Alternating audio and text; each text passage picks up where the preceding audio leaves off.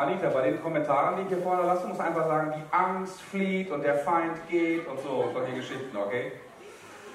Ähm, ja, wir sind mitten in einer Serie, die heißt äh, Das ist meine Mission. Ich habe damit äh, vor zwei Wochen schon angefangen und hier heute ist die Fortsetzung. Und ähm, äh, bei der ersten Predigt zu der Serie habe ich einen Text gelesen aus 2 Samuel Kapitel 9 über äh, David und seinen Umgang mit einem Nachkommen von Saul, dem ersten König von Israel. Und der hat gesagt, gibt es noch irgendwelche Nachkommen von Saul, weil Saul und seine Söhne sind in einem Kampf gegen die Philister umgekommen.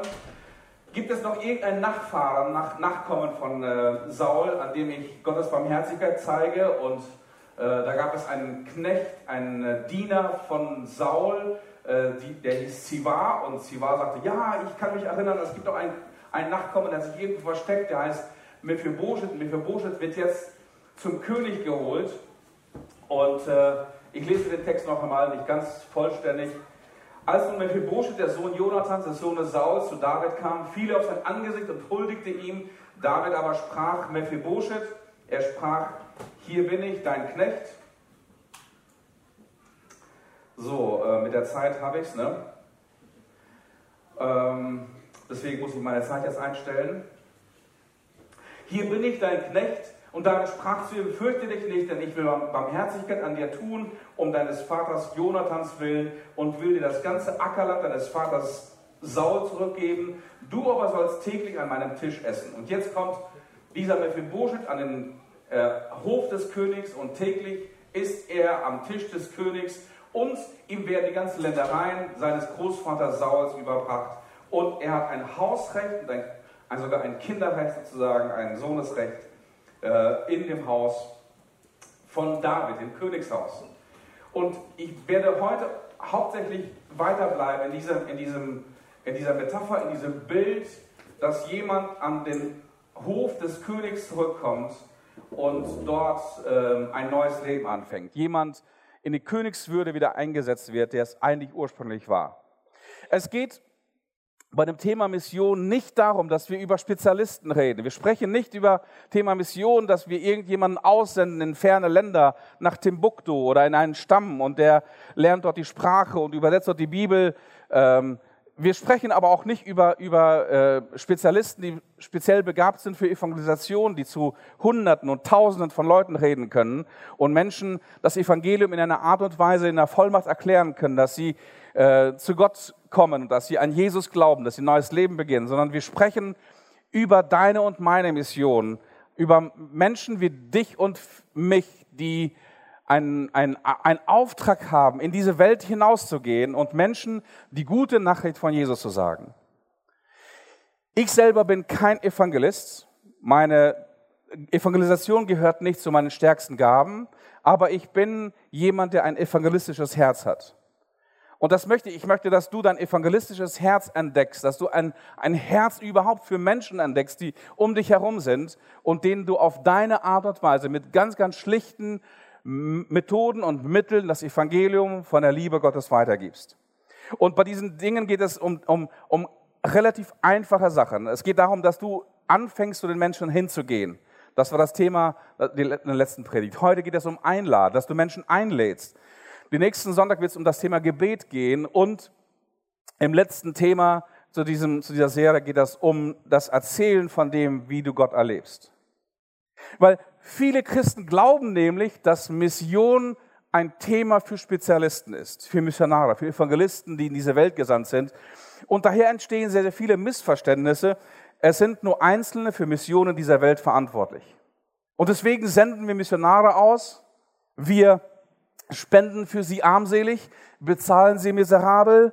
Und manchmal beruhigen wir uns dadurch, dass wir irgendetwas für Mission tun.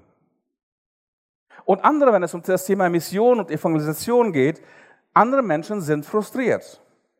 Einfach frustriert.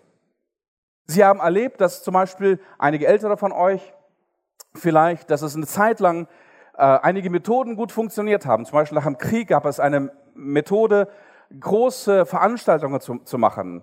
Das, es, es gab Zeltevangelisation, es gab große Events wie Pro Christ zum Beispiel und man lud Leute dazu ein und Leute trafen dort eine Entscheidung. Und viele Menschen entdecken aber auch, dass diese Methoden heute nicht mehr funktionieren. Die ähm, Deutsche Evangelische Allianz zum Beispiel hat die, die Zeltmission seit den 80er Jahren eingestellt. Es funktioniert einfach nicht mehr.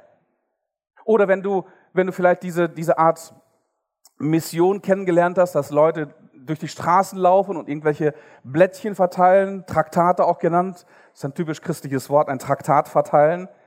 Oder wenn du, wenn du früher mal vielleicht erlebt hast, dass du, dass Christen sich inmitten einer, einer Fußgängerzone ein, ein, ein Büchertisch aufgebaut haben, um dort mit Leuten ins Gespräch zu kommen. Es funktioniert einfach nicht mehr. Ich weiß jetzt nicht genau, ob jemand von euch die letzten Jahre irgendwo in der Fußgänger stand mit einem Büchertisch. Die Leute werden an dir vorbeilaufen. Die werden nicht stehen bleiben und die werden mit dir kein religiöses Gespräch an, anfangen, weil sie denken, du bist ein Zeuge Jehovas. Und das geht einfach auf die Nerven, es geht auf den Sack. Und Menschen lassen sich auch nicht gerne in die Kirche und in die Gemeinde einladen. Und dann höre ich sehr, sehr viele Leute, Christen, die Schlussfolgern folgendermaßen. Nun ja, Jakob, es ist die letzte Zeit. Die Welt wird immer finsterer und dunkler. Menschen sind, sind verhärtet und wollen nichts von Gott wissen. Der Antichrist ist draußen irgendwo in der Welt und Menschen wollen nichts mehr hören. Das Problem ist nur, dass einige Methoden und Stile, die uns lieb geworden sind, nicht mehr funktionieren. Aber daraus sollten wir keine voreiligen Schlüsse ziehen. Gottlosigkeit nimmt zu, Finsternis nimmt zu, der Antichrist ist da, keine Ahnung. Und somit ziehen sich viele Christen einfach aus der Verantwortung. Sie haben Angst und sie würden gerne diese Welt einfach sich selbst überlassen und sich aus der Verantwortung ziehen. Und deswegen hat die Kirche des Abendlandes größtenteils das Thema der Mission vergessen und vernachlässigt. Aber wir als Kirche, wir haben auch die Botschaft verwässert historisch kritisch verändert und verfälscht und verharmlost. Und das Evangelium, was heute in vielen, vielen Kirchen gepredigt wird, ist nichts anderes als ein ganz, ganz billiger, schwacher Abklatsch und Aufruf zu einem sozialpolitischen Engagement. Und das ist nicht das Evangelium, das Jesus und seine Nachfolger propagiert haben. Also, wenn ich heute über das Evangelium und Einladen in das Reich Gottes reden möchte, muss ich einiges klarstellen. Zunächst einmal, wohin laden wir Menschen ein? Eines der Werte unserer Gemeinde und der Mosaik Church lautet, Gott liebt alle Menschen. Deswegen soll die Kirche dasselbe tun. Ein ganz einfacher Wert, der ganz, ganz stark in der DNA, in der Kultur der Gemeinde verankert ist. Gott liebt alle Menschen, deswegen soll die Kirche dasselbe tun. Nun, wenn wir über Einladung heute reden, dann beginnt Einladen immer mit deinem und mit meinem Herzen. Dort beginnt Evangelisation, dort beginnt eigentlich Mission. Und die wichtigste Frage ist eigentlich bei dem ganzen Thema, liebst du Menschen? Liebst du Menschen? Ich spreche nicht von Christen, ich spreche nicht von deinen Familienmitgliedern, ich spreche nicht von deinen Eltern. Ich spreche von Menschen grundsätzlich. Liebst du Menschen? Und in Jesus zeigt uns Gott, wie er die Menschen liebt. Das heißt, das, das Mikroevangelium ist in diesem Vers, Johannes 3, Vers 16, das kennen viele von euch auswendig. So sehr hat Gott diese Welt geliebt. Und mit dieser Welt sind die Menschen gemeint. Buddhisten und Atheisten und Christen und Baptisten und wer auch immer diese Menschen sind und woher auch immer sie kommen und wohin sie auch immer gehen. Gott hat diese Welt so sehr geliebt, dass er seinen einzigen Sohn gab, damit jeder, der an ihn glaubt, nicht vor die Hunde geht. So sehr hat Gott die Welt geliebt. Und wenn du die Evangelien liest und von der Art und Weise, wie Jesus mit Menschen umgeht, merkst du, Jesus sieht die Menschen. Er geht zu den Menschen, er heilt die Menschen, er trauert mit den Menschen. Jesus kam nicht in diese Welt, um Menschen aus dem Weg zu gehen, um schlechten Menschen aus dem Weg zu gehen. Aber Jesus kam auch nicht in diese Welt, um aus schlechten Menschen bessere Menschen zu machen. Jesus kommt in diese Welt, um aus toten Menschen lebendige Menschen zu machen. Da heißt es in den Evangelien, und er zog umher durch die Städte und die Dörfer und lehrte sie in ihren Synagogen und predigte das Evangelium des Reiches Gottes und er heilte jede Krankheit und jedes Gebrechen.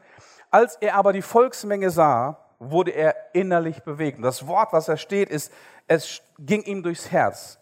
Es, es ähm, bewegte seine, seine Eingeweide. Es, es, er hatte Schmerzen innerlich, weil die Menschen um ihn herum erschöpft waren, verschmachtet wie Schafe, die keinen Hirten haben. Jesus sieht diese Welt, er sieht die Menschen um ihn herum und er liebt diese Menschen. Er liebt sie von ganzem Herzen. Er, er erlaubt es, dass diese Menschen ihn verletzen, dass es ihm wehtut. So sehr liebt er sie.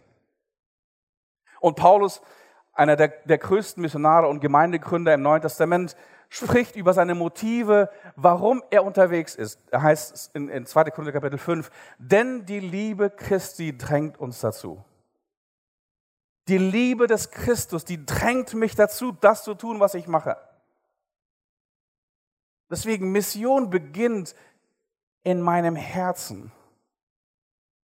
Mission beginnt nicht im schlechten Gewissen. Das ist das, was viele Christen empfinden, wenn sie in Kirchen zur Mission gedrängt oder gezwungen werden oder manipuliert werden, dass sie dann ein schlechtes Gewissen bekommen.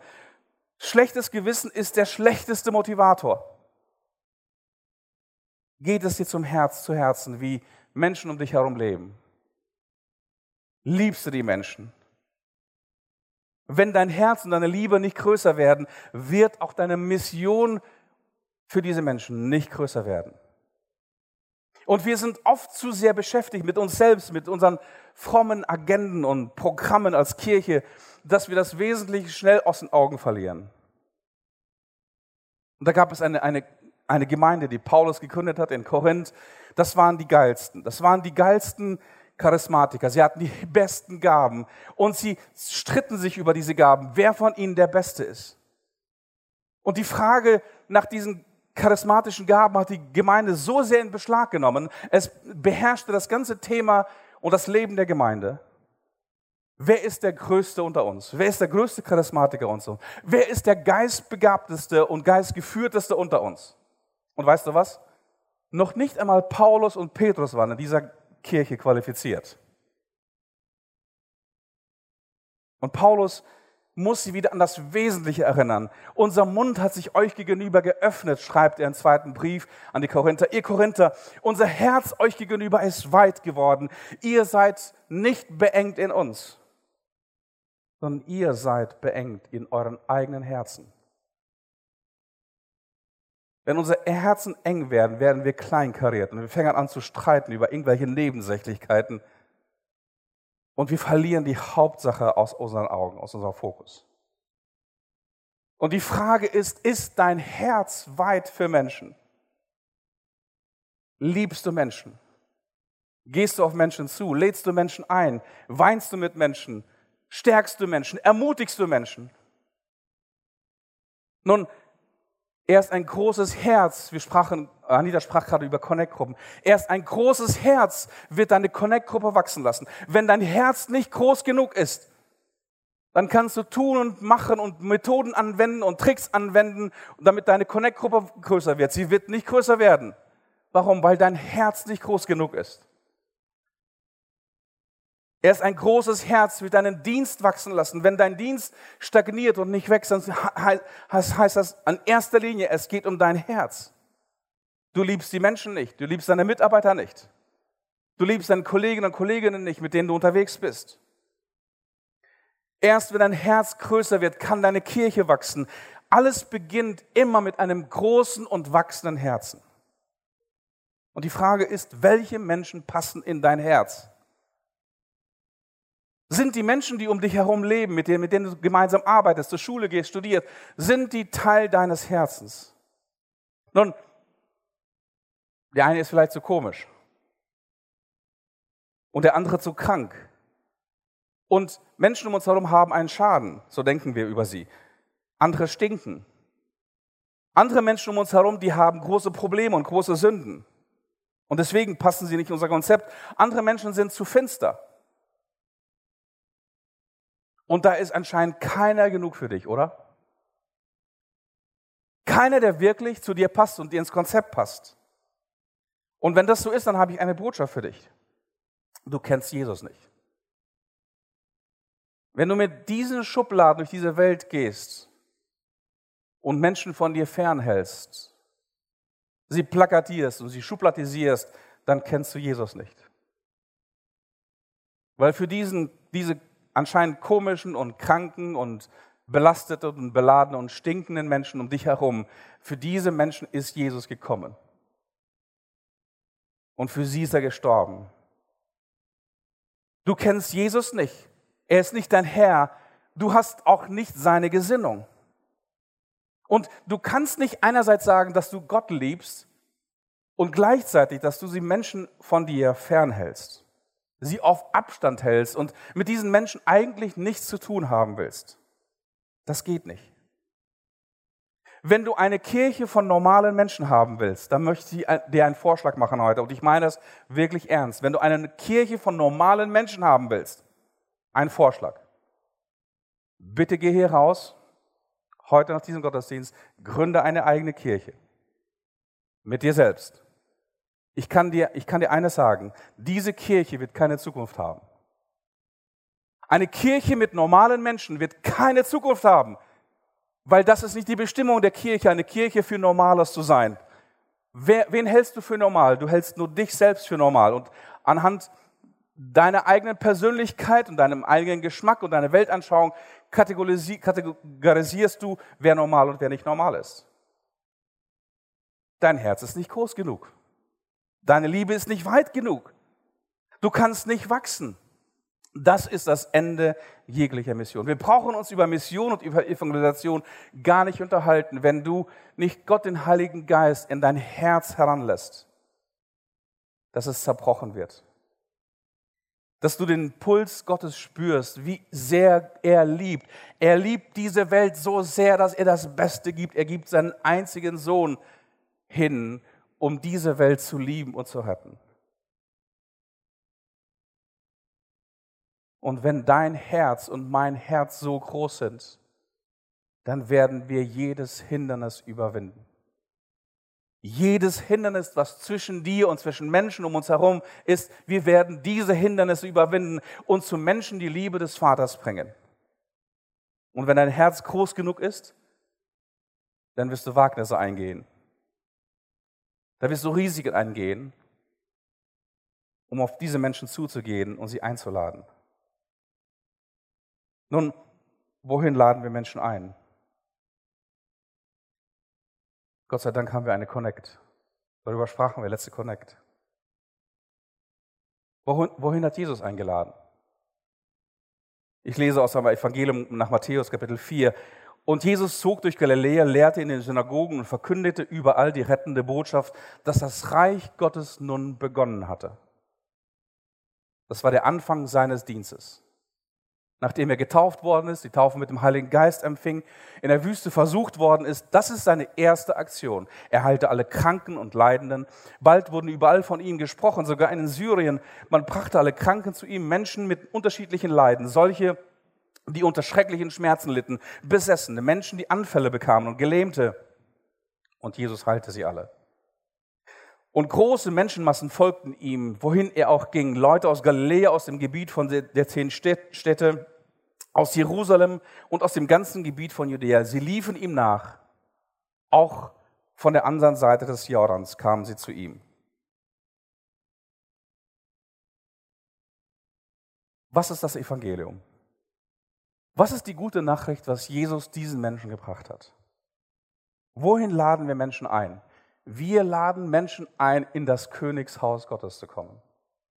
So wie David ein Nachkommen Sauls, den Mephibosheth einlädt, in das Königreich, in, sein, in seine Königsherrschaft und in seine privaten Gemächer bis hin zu seinem Tisch. Dorthin laden wir Menschen ein. Wir laden Menschen ein, Teil des Königreichs Gottes zu werden. Das war das Evangelium, was Jesus verkündigt hat. Jesus hat nicht ein Evangelium verkündigt, komm zu mir, du bekommst Vergebung meiner Sünden, deiner Sünden, du bekommst ein Ticket in den Himmel und dann warte, bis der Himmel kommt. Dieses Evangelium kennt Jesus. Dieses Evangelium kennt das ganze Neue Testament nicht. Das Evangelium ist eine Einladung, dass das Reich Gottes gekommen ist, dass Jesus in dieser Welt herrscht und deswegen wird das proklamiert und demonstriert. Wisst ihr, was die Evangelisten ursprünglich waren? Also das Wort Evangelist oder Evangelium kommt ja nicht aus dem Christentum. Das Wort existierte schon vorher im klassischen Griechisch. Das Evangelisten, Evangelisten waren die Herolde, die ähm, aus Kampfgebieten, aus Eroberungen für, für, das, für das Reich des Königs zurückgelaufen kamen oder geritten kamen oder mit Schiffen zum König kamen, um ihm eine Evangelion, das, die gute Nachricht zu bringen, dass wir den Feind besiegt haben und dass wir dein Reich aufgerichtet haben in Persien oder in Ägypten oder sonst irgendwo in Teilen des, des Mittelmeers. Das waren die Evangelisten. Die Evangelisten brachten eine gute Nachricht dem König, dein Königreich ist dort und dort angekommen. Wisst ihr, was die ersten Evangelisten waren? Das Königreich Gottes ist in diese Welt gekommen. Seit dem Tod und seit der Auferstehung und Himmelfahrt Jesu kommt das Reich Gottes immer und immer wieder mitten in diese Welt. Gott kommt zu uns durch seinen Geist, durch seine Kirche und bildet sein Reich mitten in dieser Welt. Das ist das Evangelium. Das Evangelium ist die Proklamation und Demonstration der guten Nachricht, dass Gottes Königsherrschaft jetzt schon zu uns gekommen ist. Nicht irgendwann einmal, nicht irgendwann, wenn du stirbst oder wenn das Königreich in seiner vollkommenen Gestalt kommt, wie wir in Offenbarung Kapitel 22 und 21 und 22 lesen, sondern jetzt ist das Königreich Gottes schon gekommen. Wir haben so eine Geschichte im, im Neuen Testament. Johannes, der Täufer, der Cousin von von Jesus, der war der Wegbereiter für den Messias, für seinen, für seinen Cousin, für Jesus. Und als er gefangen genommen worden ist von, von Herodes, war er sich unsicher. Hat er einen guten Job gemacht? Hat er den richtigen Job gemacht? Hat er für den richtigen äh, Vorbereitung getroffen? Und ihm kamen Zweifel. Und er sendet seine Jünger zu Jesus und fragt, bist du derjenige, der kommen sollte und für den ich eigentlich geschuftet habe, oder bist du ein anderer? Und Jesus antwortete zu diesen Dienern und sprach zu ihnen, geht hin und verkündet Johannes das, was ihr gehört habt und seht. Blinde werden sehend und Lahme gehen, Aussätzige werden gereinigt und Taube hören und Tote werden auferweckt und den Armen wird das Evangelium, die gute Nachricht, das Evangelium verkündet. Als Johannes diese Worte hörte von seinen, von seinen Dienern, da war er beruhigt. Das Reich Gottes ist gekommen. Woher wusste er das? Er wusste es, weil die Propheten des Alten Testaments, der ersten Bibel der Christen, genau darüber geredet haben. Wenn Gottes Reich kommt, dann werden Taube hören und Lahme werden gehen. Den Armen wird das Evangelium vom Reich Gottes gepredigt. Wohin laden wir Menschen ein? Wir laden Menschen ein, in das Königreich Gottes hineinzukommen. Dort, wo Gott regiert, dort wo Jesus regiert, in den Königssaal Gottes, wie David Mephibosheth einlädt.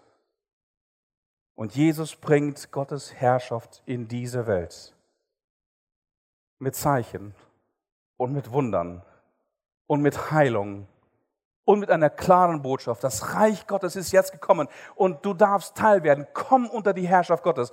Es ist ein ganz anderes Evangelium als das, was Baptisten kennen. Baptisten kennen das Evangelium. Komm, Herr Jesus, sei unser Gast. Lieber Heiland, mach mich fromm. Komm in mein Herz hinein. Jesus will nicht in dein Herz. Jesus möchte, dass du in seine Herrschaft kommst. Wenn Jesus in dein Herz kommt, bedeutet es, dass du Jesus beherrschst.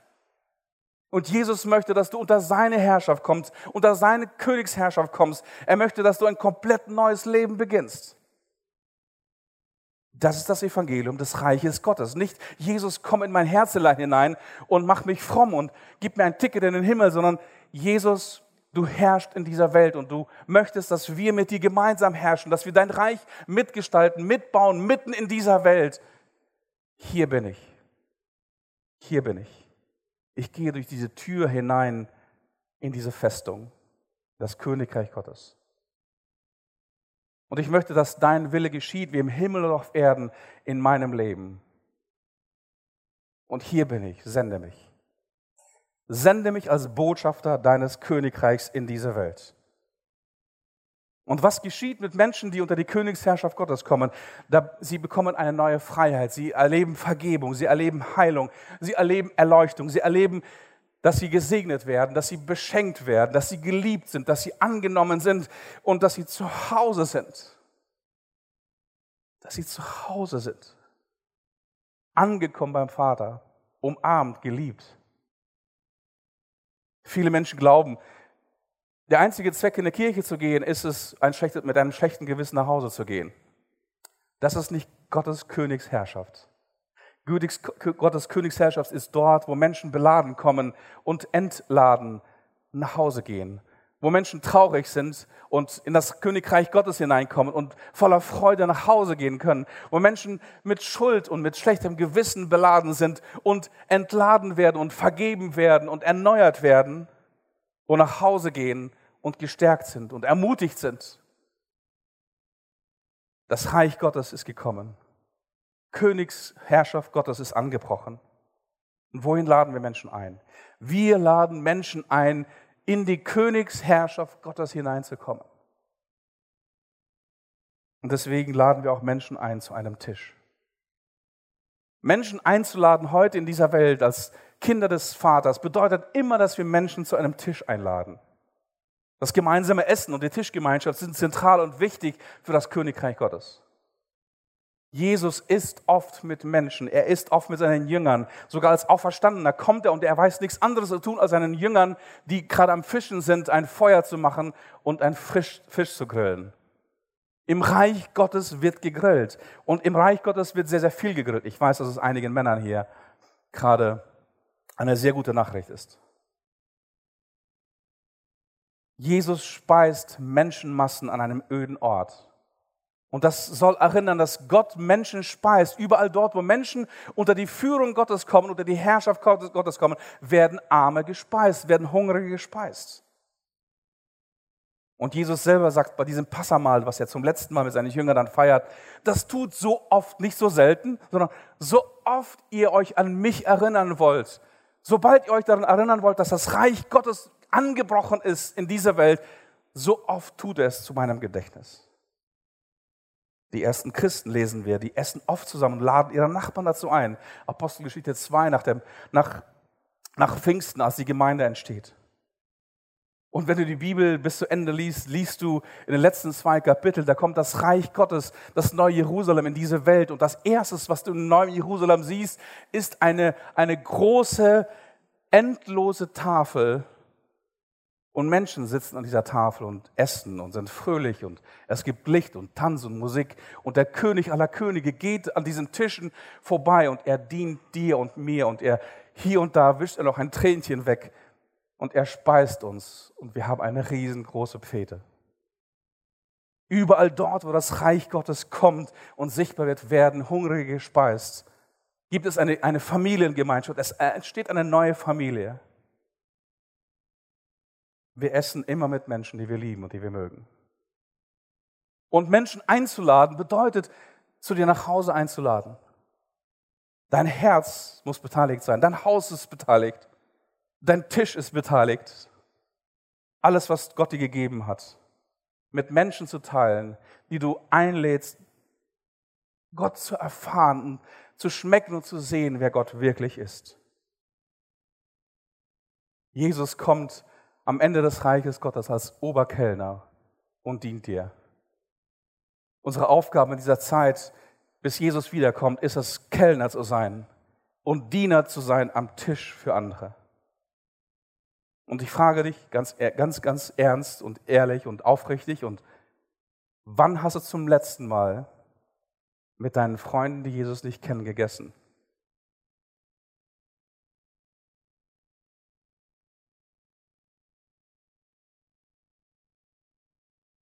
Wann hast du das letzte Mal mit Menschen, die Jesus nicht kennen, gegessen?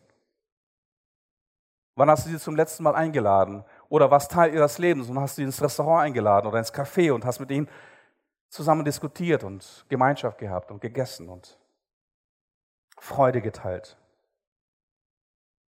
Jesus war dafür bekannt, mit Menschen zusammen zu sein, mit Menschen zu essen, die den anderen nicht schmeckten. Wir lesen das von der Berufung von, von äh, einem Jünger namens Matthäus. Er hieß eigentlich Levi und er war Zöllner. Da lesen wir Folgendes. Als Jesus von dort weiterging, sah er einen Menschen mit Namen Matthäus am Zollhaus sitzen. Und das ist wichtig, dass wir anfangen, Menschen so zu sehen, wie sie sind. Markus berichtet über das gleiche Ereignis und er schreibt über einen, dass Jesus vorbeiging und einen Zöllner, Levi, sah am Zollhaus sitzen. Matthäus, der Evangelist, wusste, Jesus sieht keinen Zöllner zunächst einmal. Er sieht keinen Sünder. Er sieht keinen Kollaborateur des römischen Reiches. Er sieht keinen Verräter, er sieht einen Menschen. Und er lädt Matthäus ein in den Nachfolge. Und was als nächstes passiert ist, er geht zu ihm nach Hause und bittet ihn, lade deine ganzen Freunde ein und wir werden gemeinsam eine Fete feiern. Und die ganzen Frommen und die Pharisäer verstanden das nicht und haben gesagt, wie kannst du es nur wagen, mit diesem Pack zusammen zu essen? Und Jesus sagt, wow, das ist meine Sendung.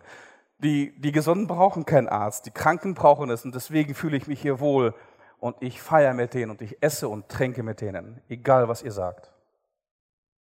Wann war das das letzte Mal, dass du mit Leuten gegessen und getrunken hast und gefeiert hast, die vielleicht fern von Gott und fern von Jesus waren, sind?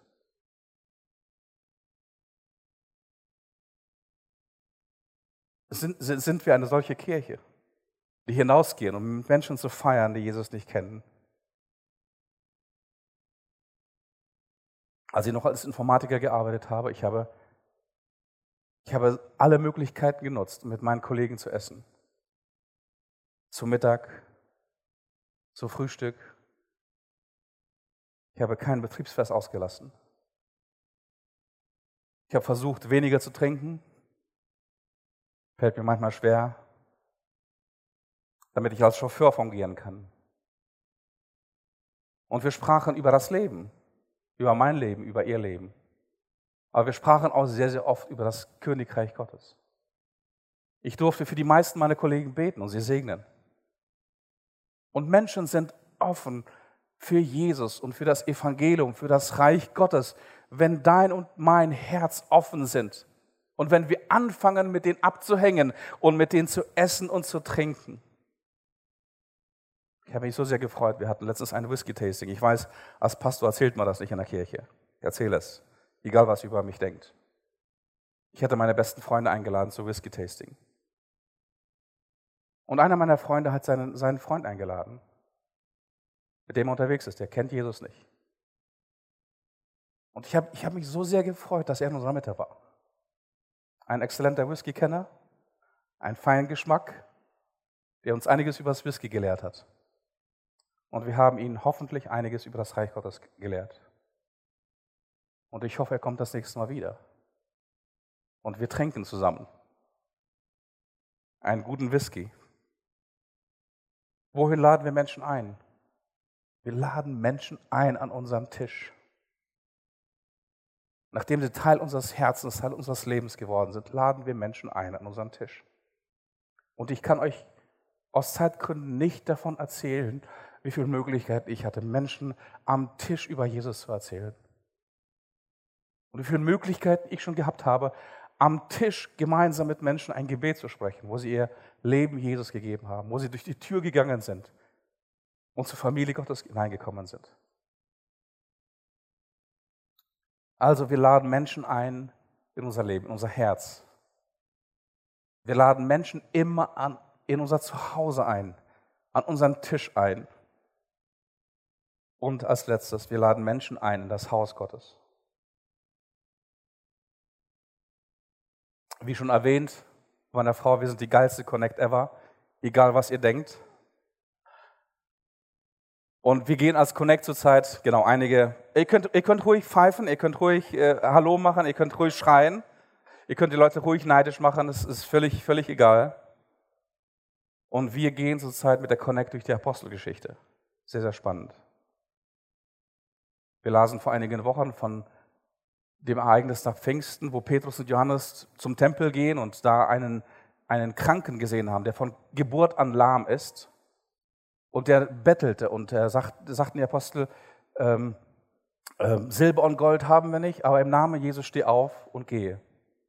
Ein Wunder passiert. In der Stadt rumort das. Überall ist davon davon zu hören. Und die Politiker dieser Stadt, die fragen, oder die Frommen dieser Stadt, die fragen, darf er das? Es gibt diesen einen Comedian, kennt ihr den? Kristall, Kristall, darf er das? So, und auch die, darf er das? Dürft ihr überhaupt im Namen von Jesus heilen?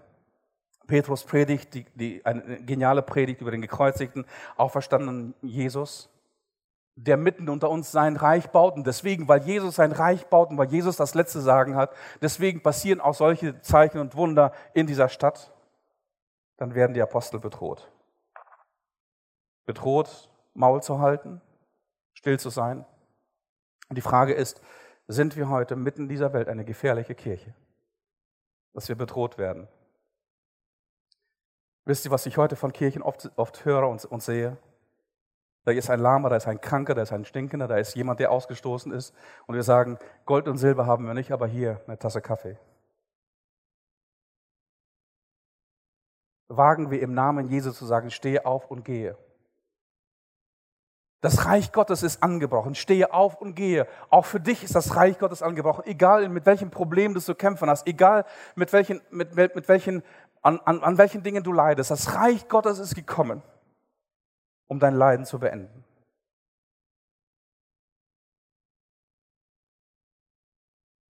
Und ich bin fasziniert von dem Gebet der ersten Kirche, nachdem die Apostel zum ersten Mal bedroht worden waren nicht mehr das Evangelium vom Reich Gottes zu verkündigen und keinen Menschen mehr die Hände aufzulegen und keine komischen Sachen zu machen. Da betet die Gemeinde Herrscher, du, der Herrscher der Himmel und der Erde, der das Meer gemacht hat und alles, was in ihnen ist, der du durch den Heiligen Geist, durch den Mund unseres Vaters, des Königs Davids gesagt hast, warum toben die Nationen und äh, sannen eitles die Völker? Die Könige der Erde standen auf und führten ähm, gegen die versammelten sich gegen den Herrn und seinen Gesalbten. Denn in dieser Stadt versammelten sie sich in Wahrheit gegen deinen heiligen Knecht Jesus, den du gesalbt hast, sowohl Herodes als auch Pontius Pilatus, mit den Nationen und den Völkern Israels, alles zu tun, was deine Hand und dein Ratschluss vorher bestimmt hat dass es geschehen sein sollte. Und nun, Herr, sieh an ihre Drohungen, gib deinen Knechten dein Wort mit aller Freimütigkeit zu reden, indem du deine Hand ausstreckst zur Heilung, das Zeichen und Wunder geschehen durch den Namen deines heiligen Knechtes Jesus. Und als sie gebetet haben, erbebte die Stätte. Diese Art von Gebet und diese Art von Bewegung, diese Art von, von Vertrauen und Glauben wünsche ich mir, dass es in der Kirche zurückkommt. Die Kirche hat heute keinen guten Ruf. Darauf, dazu muss ich nicht viel erzählen. Die Kirche, zu der wir oft Menschen einladen wollen, hat heute keinen guten Ruf. Es sind nicht nur die Skandale allein, wie zum Beispiel der Sexskandal zur Zeit mit Missbrauchsgeschichten in der katholischen Kirche. Kirche ist unglaubwürdig geworden wir sind dafür bekannt als Kirche für kalte Rechtgläubigkeit, für Verurteilung, für Gesetzlichkeit. Und wir sind dafür bekannt, dass Kirche kein Ort von Leidenschaft ist. Wenn du Leidenschaft haben willst, geh ins BVB-Stadion. Dort ist Liebe, dort ist Leidenschaft, dort ist wirklich wahre Anbetung. Ich habe dann vor so langer Zeit einen, einen Schalke-Fan am Tresen äh, äh, vorgefunden. Wir tranken gemeinsam ein Bier und er hatte schon ein bisschen mehr Bier in, in Intus.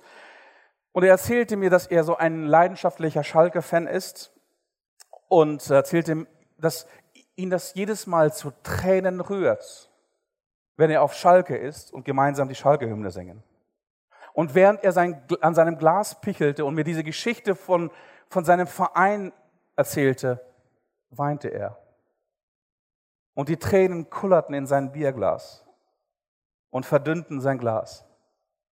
Wenn wir heute Leidenschaft suchen, dann suchen die Menschen Leidenschaften nicht in der Kirche. Sie suchen sie vielleicht in anderen Stellen, bei Konzerten, bei Rockkonzerten, bei, in Stadien dieser Welt, aber nicht in der Kirche. Kirche ist oft verrufen, dass wir kein Leben haben, keine Wunder, keine verständliche Botschaft, ohne Veränderung. könnte auch hier euch Geschichten erzählen von Menschen, die mir begegnet sind und die von ihren Erfahrungen mit der Kirche erzählt haben. Das ist all, all das Gegenteil von dessen, von dem, was wir im Neuen Testament sehen, wo das Reich Gottes anbricht, wo Jesus regiert und wo Jesus herrscht und Menschenleben verändert werden. An Leib, Seele und Geist. In der Kirche, in der ich aufgewachsen bin, gab es die sogenannte 0815 Evangelisationsmethode. Ich weiß nicht genau, ob du diese 0815 Evangelisationsmethode noch kennengelernt hast. Null Vorbereitung, 15 Tage Evangelisation, nee, 8 Tage Evangelisation, 15 Tage nach Arbeit. Und ich war als junger Bursche, ich war neu, neu zum Glauben gekommen, bei dieser 0815-Geschichte, wir, wir, wir, hatten große Veranstaltungen, bereiteten uns kaum, kaum dafür vor, da habe ich gefragt, wenn Leute sich nun jetzt bekehren und von draußen in die Kirche kommen, wollen wir sie überhaupt aufnehmen? Und dann hat mir, haben mir ein paar ernsthafte Gläubige Folgendes gesagt. Natürlich wollen wir die aufnehmen, wenn sie so werden wie wir. Den Eindruck haben Menschen oft außerhalb der Kirche. Wenn ihr werdet wie wir, wenn ihr uns, wenn ihr unsere Kultur annehmt, wenn wir so komisch werdet wie wir, wenn ihr euch so kleidet und so, so redet und so singt und so betet wie wir, erst dann seid ihr Teil der Gemeinde. 0815. Und wir müssen oft eingestehen, dass wir als Kirche Menschen eher im Weg stehen, als sie einen Weg zu Jesus führen. Wir stehen Menschen im Weg. Und wir müssen uns wirklich Gedanken machen, welche Art von Kirche wir bauen wollen. Die Kirche ist das, was ein Trailer für ein neues, neuen, neues Kino ist, neu, neuen Film ist, neues Movie, neuen Movie ist. Wir waren vor kurzem mit meiner Frau in einem, in einem Film, der uns empfohlen wurde, hier, worden ist hier. Und in diesem Fall habe ich es nicht getan, sonst mache ich das immer. Bevor ich ins Kino gehe, schaue ich mir den Trailer an. Und wenn der Trailer geil ist, wenn er Geschmack auf mehr macht, dann gehe ich in, dieses, in diesen Film hinein. Weißt du, was Kirche ist? Kirche ist ein Trailer für die Ewigkeit. Ein Vorgeschmack dessen, was Menschen erwartet, wenn sie die, unter die Herrschaft des Königs kommen. Und meine Frage ist wirklich, sind wir ein Trailer, der Geschmack macht? der Leute wirklich geil macht und die Leute sagen, wow, Teil einer solchen Bewegung, Teil einer solchen Gemeinschaft, Teil einer solchen Kirche möchte ich wirklich sein, weil hier geht wirklich die Post ab. Oder schauen sich die Leute diesen Trailer an, den wir als Ortsgemeinden oft darstellen und sagen, bleib mir weg. Du kannst mir mal den Buckel runterrutschen. Diese Art von Kirche, wo ihr alle zerstritten seid und wo ihr euch um Kleinigkeiten streitet, wo ihr keine Liebe wirklich sichtbar ist unter euch, diese Art von Kirche und Gemeinde, warum sollte ich da hineingehen? Wir sind ein Trailer mitten in dieser Welt, ein Trailer, der hinweist, wie genial es ist, wie heilend und wie heilsam und wie erfrischend und erneuernd das ist, unter der Herrschaft des Königs zu stehen.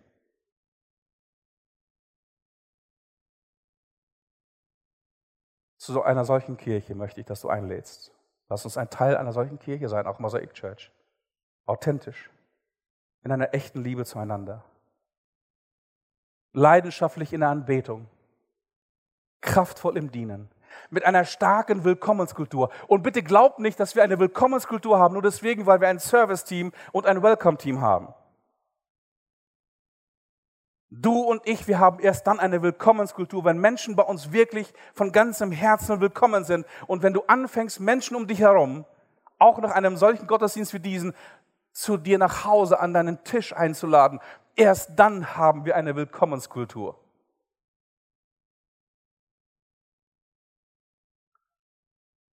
Für uns beide ist es ein Arbeitstag, der Sonntag. Aber wir bemühen uns regelmäßig, regelmäßig Menschen einzuladen, die wir nicht kennen, die uns noch fremd sind. Das Reich Gottes beginnt, wo wir Menschen in unser Herz schließen und an unseren Tisch einladen. Ich höre oft von Christen, die auch zu uns kommen in der Gemeinde. Oh, ich wurde oft übersehen hier und ich wurde nicht begrüßt und ich wurde nicht eingebunden, ich wurde nicht gehört und ich wurde nicht beachtet. Dann denke ich manchmal Folgendes haben wir eigentlich verstanden, wer wir als Kirche sind? Du bist Kirche. Ich gehe nicht zur Kirche, ich bin Kirche. Und du bist gesandt. Du bist dazu berufen, zu lieben und zu dienen und anderen Essen zu geben und Gastfreundschaft zu bieten. Es geht in dieser Kirche nicht um dich. Es geht in dieser Kirche nicht um die Frommen. Es geht in einer Kirche immer um die Menschen, die Jesus noch nicht kennen, die weit weg von Gott sind, die Gottes Liebe für sich noch nicht angenommen haben. Du bist Kirche. Und weil du Teil einer Kirche bist, bist du auch Teil einer Sendung. Du bist gesandt zu den Menschen, um sie einzuladen in dein Herz und an deinen Tisch, in deine Freundschaftsbeziehungen und auch in das Haus Gottes. Aber das Haus Gottes ist kein Gebäude. Das Haus Gottes ist eine lebendige Bewegung von Menschen, die bewegt sind von der Liebe Gottes. So wie David Mephibosheth, so laden wir Menschen in den Palast Gottes ein, welches die Gemeinde ist.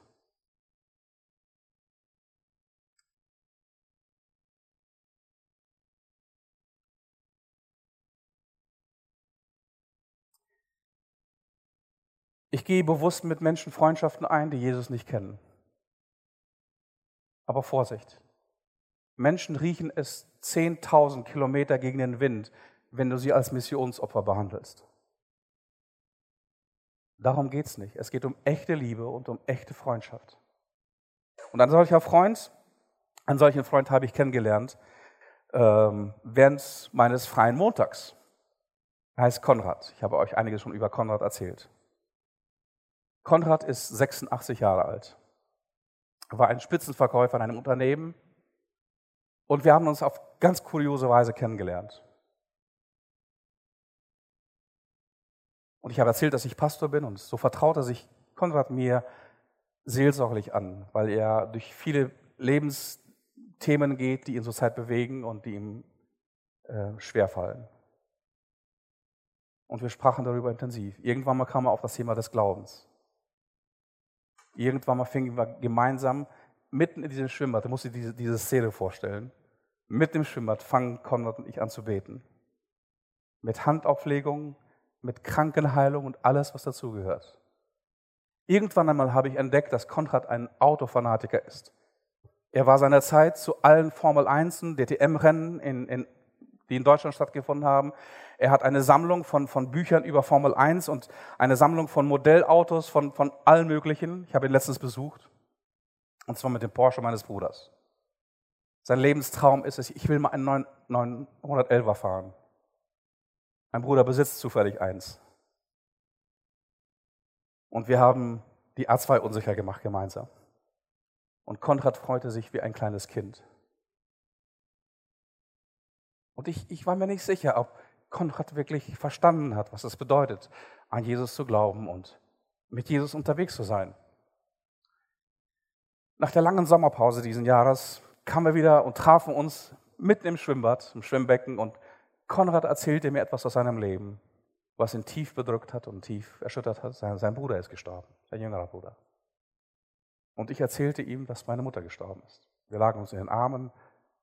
Er vergoss einige Tränen und auch ich. Und dann erzählte mir Konrad Folgendes. Jakob, ich durfte noch ein paar Tage bevor mein Bruder gestorben ist, ihm von der Hoffnung der Auferstehung erzählen. Weißt du noch? Wir unterhielten uns mal darüber hier.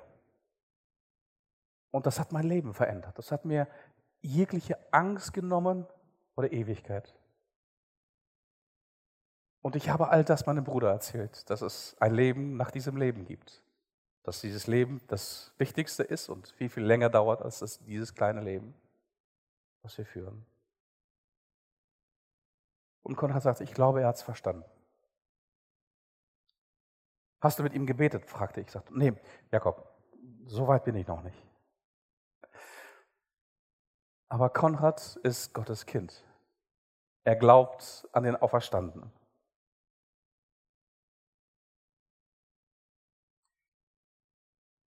Gott liebt Menschen und zwar leidenschaftlich. Liebst du Menschen? Dann fange an, Menschen einzuladen. In dein Herz, in dein Zuhause, an deinen Tisch. In eine Kirche, die Menschen liebt und die für Menschen kämpft und die für Menschen da ist, die Jesus noch nicht kennen. Du hast auf deinem Sitzplatz eine kleine Einladung. Wenn ich jetzt Helene Enbrecht wäre, würde ich sagen, nimm es in die Hand, nimm es in die Hand, jetzt, nimm es in die Hand. Okay, also du hast diese Einladung. Helene, du machst einen super Job. Toll, dass du das Gebet so hoch hältst hier. Ich möchte, dass du ein Wagnis des Glaubens eingehst. Und dass du jemanden einlädst, dass du diese Einladung mitnimmst, nicht für dich, dass du diese Einladung mitnimmst und jemanden einlädst, Jesus nicht kennt. Jemand, mit dem du eine Beziehung hast. Ich möchte nicht, dass du irgendwie wildfremden Leuten das verteilst, sondern Menschen, die du kennst, mit denen du eine Beziehung hast, deine Freunde sind. Dass du sie einlädst zu diesem Fest. Wir wollen an diesem Fest das Licht dieser Welt feiern, das in diese Welt gekommen ist, um uns zu erleuchten, um uns den Weg zum Vater zu zeigen. Und das könnte ein, ein kleiner Schritt für einen Menschen sein und ein großer Schritt für die Menschheit. Vielleicht bringt das jemanden einen Schritt weiter Richtung Tür und Richtung Eingang in das Reich Gottes.